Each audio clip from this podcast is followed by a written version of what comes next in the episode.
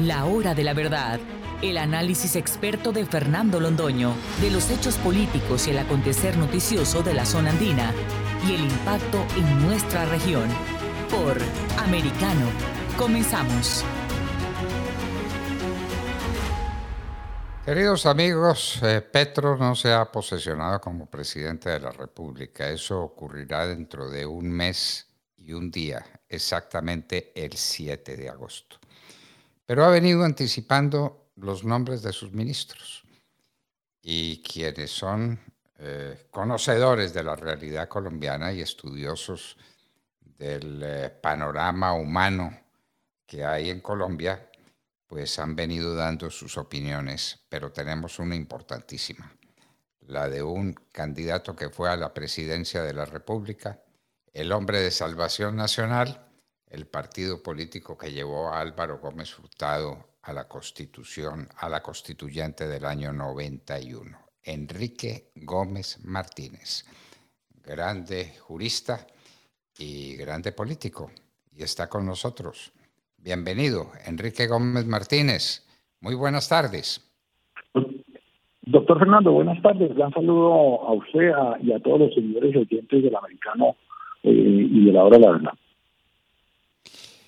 Bueno, doctor Gómez Martínez, la gente está muy deseosa de saber mm, quiénes nos van a gobernar. Obviamente ya se sabe que el presidente electo es Gustavo Petro, con todas sus eh, aristas y sus conflictos y sus problemas, pero ese es Gustavo Petro. Pero él tiene un equipo y ese equipo hay que conocerlo y ese equipo hay que juzgarlo. ¿Qué opinión tiene usted de los ministros y qué nos puede decir de ellos, de los que se conoce, que ya han sido prácticamente designados por Gustavo Petro y que esperan solamente el 7 de agosto para posesionarse como tales ministros? Claramente, eh, el presidente Petro eh, ha puesto una montallantas y está reencauchando un pedazo significativo del viejo santerismo, ese santerismo burocrático, eh, pseudo-tecnocrático que siempre cae parado y que cuando ha tenido el poder en los últimos 30 años, pues no, no ha hecho sino males con él y, no, no responden, digamos, por el actual estado de cosas, eh, a pesar de haber sido partícipes de muchísimas administraciones en estos últimos años. Y pues son eh, eh personas ya que llevan décadas eh, manejando nuestro estado con poco éxito. Por el otro lado, pues está el ala radical del petrismo. Eso, ese, esa, esa designación de Carolina Porcho, de Susana Muhammad, de la ministra eh, designada de Cultura, la señora Arisa, pues eh, muestra eh, la cara verdadera del lobo depredador de esa extrema izquierda que se va a improvisar en el régimen eh, y va a implementar las políticas más radicales que los colombianos se, se puedan imaginar. Entonces, pues un sentido crítico, por un lado, eh, es más de lo mismo de esos políticos que usan eh, el poder ejecutivo para eh, tener cómodas relaciones con la clase política, con el empresariado, que siempre nos hablan de reformas y después se quejan de que no las han podido implementar y, lo único que dejan en el país es una esfera de fracaso y pérdida de oportunidad. Y por el otro lado, pues los radicales. Y yo, yo quiero romper el, el, el concierto de ilusos que, que pide respetar la luna de miel eh, que se quiere inventar con Petro y yo creo que hay que hacer un llamado de alerta, sobre todo, doctor Fernando, un tema que me pega mucho, que me impacta mucho, que es eh, la disposición clara, contundente, eh, eficaz de, de, Gustavo Petro de violar la Constitución del 91 con la eliminación de la Procuraduría General de la Nación.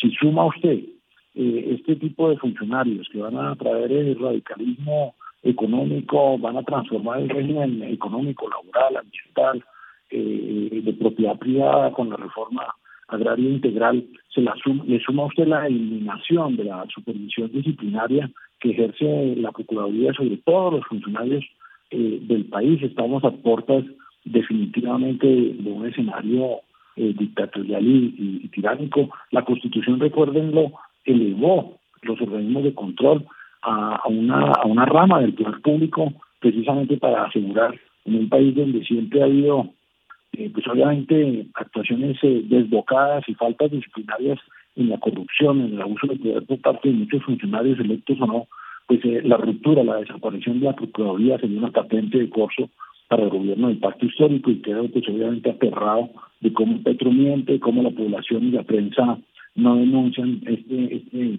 eh, claro propósito de romper el balance de poderes en el país.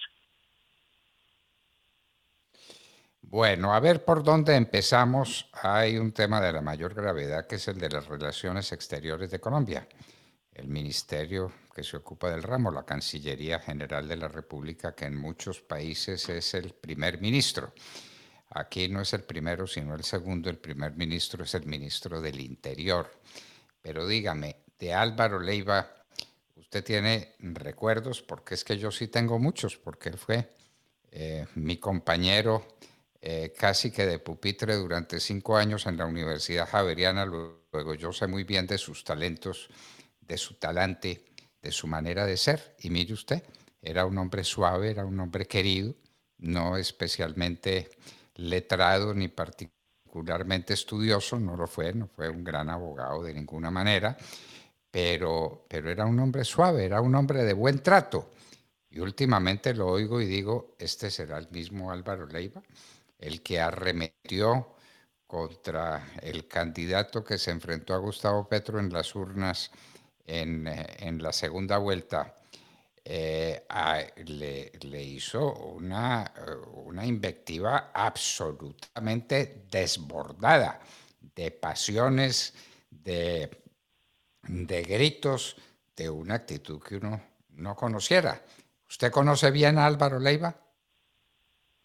Lo conozco, lo conozco personalmente. Usted sabe que su padre fue uno de los eh, grandes eh, seguidores eh, y una de las personas de confianza del modelo eh, la Gómez. tuve la, la, oportunidad de trabajar con Álvaro Leiva en la campaña de Álvaro Gómez en 1990. Vi cómo se fue derrumbando de su pedestal en la medida en que se fue apropiando del rol de estratega político de las FARC. Eh, el país conoció sus indelicadezas en el eh, manejo del terrible delito del secuestro, después sus cargos por enriquecimiento ilícito. A mí lo que más me preocupa de que se designe a esta persona como canciller es que eh, él es un exponente defensor, formador y formulador de una visión del interés nacional que se basa en la subversión armada, que durante 50 años ha tratado de romper eh, eh, la institucionalidad colombiana y no puede en toda dignidad moral estar a cargo del interés nacional de todos los colombianos, una persona que lo que ha hecho es promover una agenda subversiva, contraria a la democracia, contraria a la República de Colombia. No veo cómo. Es imposible que si alguna onza de coherencia le queda a Álvaro Leiva pueda defender el interés nacional a la vez que defienda el interés de las organizaciones subversivas que campean, destruyen el país con actos terroristas, torturan a la población y se dedican eh, prioritariamente al narcotráfico como fuente de, financiación. No veo, no veo cómo puede ser eso compatible. Tiene que escoger entre defender la agenda de los grupos ilegales defender la, interés nacional de todos los ciudadanos, porque no puede hacer las dos cosas al mismo tiempo y por eso creo que va a iniciar una era oscura y triste en la Cancillería del país. Bueno, uno se pregunta cómo eh, quien inició su vida política y quien ejerció eh, su manera de, ser y de enfocar el mundo eh, en toda su época de universidad, desde la perspectiva de la derecha, del Partido Conservador, eh, fue secretario privado de Misael Pastrana Borrero, estuvo cerca de Álvaro Gómez Hurtado. ¿Cómo y a qué horas dio semejante salto hacia la izquierda radical, hacia las FARC? Porque es el canciller de las FARC, así lo han llamado. ¿A qué horas fue esa mutación? ¿Usted, usted pudo seguir de cerca ese eh, cambio espectacular y muy llamativo de Álvaro Leiva? Sí, yo creo que eh, recuerde usted que de todas formas eh, eh, en la compañía de Jesús en la década de los 60 y de los 70 se fue fracturando ese esa orden religiosa tan importante para el catolicismo universal, y ahí fue imperando eh, una distorsión de la doctrina social de la Iglesia hacia la teología de la liberación, hacia la legitimación de la violencia eh, comunista en, en, América Latina. Y yo creo que desde muy temprano, Álvaro, eh, cuando yo lo conocí y viajé mucho por el país con él en la década de los 90 y fuimos a territorios nacionales, que era una de las responsabilidades en esa campaña donde el candidato no podía salir a plaza pública, pues yo, yo escuchando a la versión que daba Leiva de lo que veíamos en los territorios nacionales, ya en el año 90 lo veía como un hombre eh, que legitimaba la, la, la, lucha violenta eh, como una, una herramienta de acción política y que siempre traía eh, esta como mitología sobre la guerra justa campesina de las FARC. Obviamente que él fue avanzando en esa ruta en los noventas eh, cuando vino pues el fragor de los crecimientos de los eh, frentes guerrilleros ante la indiferencia de César Gaviria como presidente y obviamente el, la masificación del, secuestro eh, más adelante con los mandatos de tiro fijo. Y él fue entrando, creo yo, en un eh, espacio donde más allá de la gestión humanitaria lo que había era identidad, no solo, vuelvo y digo, en la convalidación de la violencia como un arma de herramienta política, sino cada vez más una, una identidad ideológica y siendo un hombre inteligente y versado, digamos, en, en las artes, como usted lo dice, desde el manejo de las relaciones personales y sociales, pues fue generando lo que yo creo que es la estrategia de largo plazo de conquista del poder por parte de, las FARC y la ha ido expandiendo a otros movimientos subversivos y ese, ese ha sido realmente su rol en los 90, en la década del 2000 y fue protagónico estelarmente en el proceso, el malhadado proceso de paz de La Habana de, Juan Manuel Santos. Entonces, hace parte de esa élite social seducida por, por la violencia y por el mito del buen guerrillero, ¿no? Que, que, que valida todo retóricamente y obtiene a cambio cosas importantes, porque Álvaro Leiva ha sido un protelagarto de la paz, eh, que se traduce eso pues en beneficios, contratos, viajes, protagonismos, escenarios, fundaciones, toda esa eh, mermelada de la paz eh, también lo ha untado a él y por eso ahora eh, como canciller de las FARC, el que no de los colombianos, pues va a seguir profundizando en unos ya ancianos generales que nunca pueden entregar la escena y el protagonismo, algo dramático, porque aquí no se trata de, de negar la experiencia o de decir que las personas de mayor edad no puedan eh, seguir eh, ejerciendo cargos públicos. Aquí lo que sí se trata es de cuestionar el rol de las personas que están accediendo en el gobierno de Gustavo Petro al poder. Son personas que todas o tienen estas creencias, estas eh, parcialidades terribles como las de Álvaro Leiva, o han sido funcionarios con pobrísimos resultados cuando han ejercido el poder a lo largo de los últimos 30 años. doctor Gómez Martínez, y eh, compañera muy de edad, no de partido político, pero sí muy de edad, de Álvaro Leiva, es la ministra de Agricultura, Cecilia López. Cecilia López ya estuvo haciendo una reforma agraria, la que pudo hacer, ya fue ministra de Agricultura de un hombre tan poco significativo como Ernesto Samper, o muy significativo en el terreno de lo, de lo negativo, eh, de lo odioso pero Cecilia López es la otra revelación, otra eh, jovencita al poder. Eh, ¿Usted eh, pues, trató a Cecilia López? No, es el tema de la edad, es el tema del rol, doctor Fernando, el rol, el fracaso, ministra del Medio Ambiente, directora de Planeación Nacional. Y son personas que han sentado las bases de la estructura de esas entidades y que nos rigen hoy en el mundo post-constitución del 91 eh, que es un mundo desastrado, un mundo donde el país no creció, no generó empleo, no creó en, seguridad, no superó la brecha de la pobreza, pero ellos no tienen nada que ver. Llevan 20, 25 años y tienen más. Ella es la reina del ex, dos veces ex ministra, ex ministra de la Nación, ex embajadora, ex senadora, pero ella no tiene nada que ver con este legado siniestro y, desastroso de, de Colombia. Ella ella sí ha estado en el poder casi sin parar durante veintitantos años, pero no, no tiene, no tiene responsabilidad en nada. Y por eso su designación me parece que es muy preocupante. Así le dé garantías a mucho, a mucho, a mucho líder agrario del país de que ella va a hacer una reforma integral agraria eh, blanda. Pues yo, yo no sé, yo la verdad creo que las organizaciones sociales que al tiempo está convocando el pacto histórico para diseñar ese, ese formato radical de reforma agraria van a decidir la productividad agropecuaria y van a generar hambre.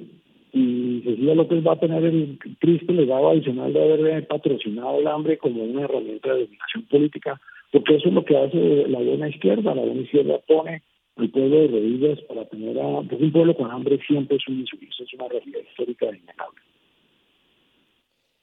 Bueno, y tenemos ahora un ministro de Hacienda que es de la vieja escuela cepalina, que conocemos todos los colombianos, y que también está por los lados de los 70 años, de manera que esa es la juventud que llega con Petro al poder. Eh, el doctor Ocampo es eh, una persona muy destacada de la más vieja ortodoxia cepalina de la intervención del Estado, del control de precios, de todo aquello contra lo que luchaba Álvaro Gómez Hurtado en sus campañas para la presidencia de la República. El doctor Ocampo, ¿lo tiene muy de cerca usted? Esos que se burlaban del desarrollismo. Eh, Ocampo ya era caduco cuando se posicionó como ministro eh, de Agricultura y como ministro después de, de Hacienda de Ernesto Samper, tal de Agricultura con Gaviria y, y, y, Hacienda con Samper. Cuando sale de, de, su encargo anterior como ministro de Hacienda, Colombia tuvo posiblemente la caída eh, interanual más grande del Producto Interno Bruto de su historia.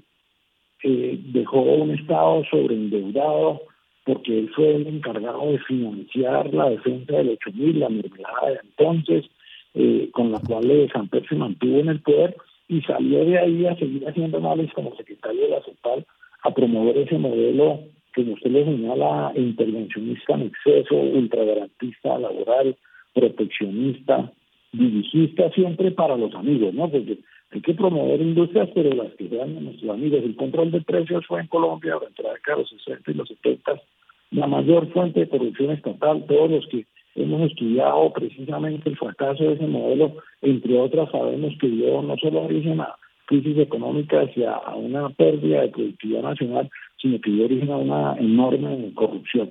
Entonces, imagínense, un hombre que hace ya casi 30 años ya era caduco, viene con, estas ideas eh, recicladas y repotenciadas con sus amigotes de esos académicos que siempre fracasan, Stiglitz, eh, eh, su amigo, el, ministro de Hacienda argentino que acaba de renunciar con el rabo entre las piernas y la inflación más alta del hemisferio. Entonces, eh, pues es una mala noticia.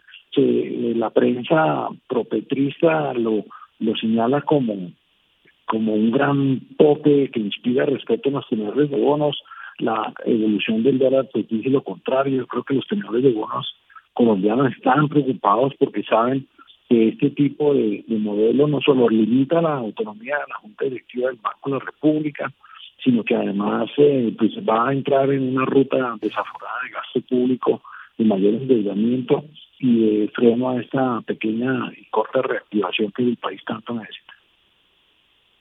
¿Qué tanto necesita Colombia sobre la base del capitalismo, de la libertad individual, de la libertad para emprender? Y vamos a tener un ultra cepalino, intervencionista, amigo del control de precios, no se les olvide. cuando habló de, sí, cuando nos habló de eliminar el día sin IVA, dijo que había que entrar juiciosamente a ver qué consumían los hogares, ¿no? Porque esa es la clase de intervencionismo, no es solamente el intervencionismo de precios, sino el, intervencionismo conductista. ¿Qué puede o no el colombiano comprar? ¿Qué debe o no consumir? Es esa clase de dirigismo de, de la dictadura de los sabios bien intencionados, del buenismo ese que considera que eh, este grupo de, de formuladores de política pública sabe mejor que el mercado, sabe más que los agentes y ellos en, su generosidad nos van a decir qué es lo que debemos comer, qué, cómo debemos vestir, qué debemos eh, eh, comprar para, para eh, adecuar nuestras casas. Es esa clase de intervencionismo que ha sido funesto en, aquí y en Cafarnaúm, lo que viene de vuelta con, con, con este refrito del campo. Doctor Enrique Gómez Martínez, para muestra un botón, pero usted nos ha traído la muestra de tres botones de lo que va a ser el gobierno de Petro, examinado a la luz de sus más inmediatos colaboradores.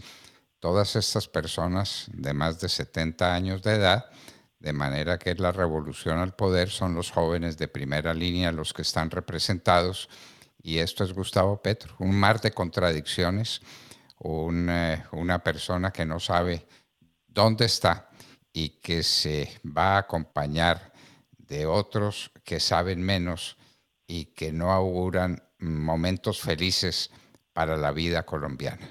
Doctor Enrique Gómez Martínez, un abrazo muy estrecho y seguimos en contacto y aquí le mandan muchos recuerdos desde Americano, la hora de la verdad. Un saludo a todos los seguidores, doctor Fernando, siempre agradecido por la oportunidad de comentar estos desarrollos. No despreciemos la capacidad estratégica de Petro. Ocampo es el gran validador de lo que yo he llamado la gorda, la mega reforma tributaria, con, esos dineros, 50 o 70 billones de pesos, es que aspiran a tomarse el poder en 2023. Así que hay que trabajar ya mismo, colombianos, en defender la democracia en las eh, elecciones territoriales del año entrante. Gran saludo a todos y gracias por la. Hay que defender desde ahora la democracia colombiana. Unas sumas gigantescas se van a poner en juego procedentes de la emisión de billetes porque dinero en Colombia, dinero legítimo no hay para todo lo que Gustavo Petro quiere hacer, quiere hacer, manejando unos conceptos sociales harto desteñidos y harto retrógrados. Enrique Gómez Martínez, candidato que fue hace poco a la presidencia de la República, un hombre extraordinario, estaba con nosotros en la hora de la verdad americano. La hora de la verdad, el análisis experto de Fernando Londoño, de los hechos políticos y el acontecer noticioso de la zona andina y el impacto en nuestra región. De lunes a viernes, 1 p.m. Este, 12 Centro, 10 Pacífico por Americano.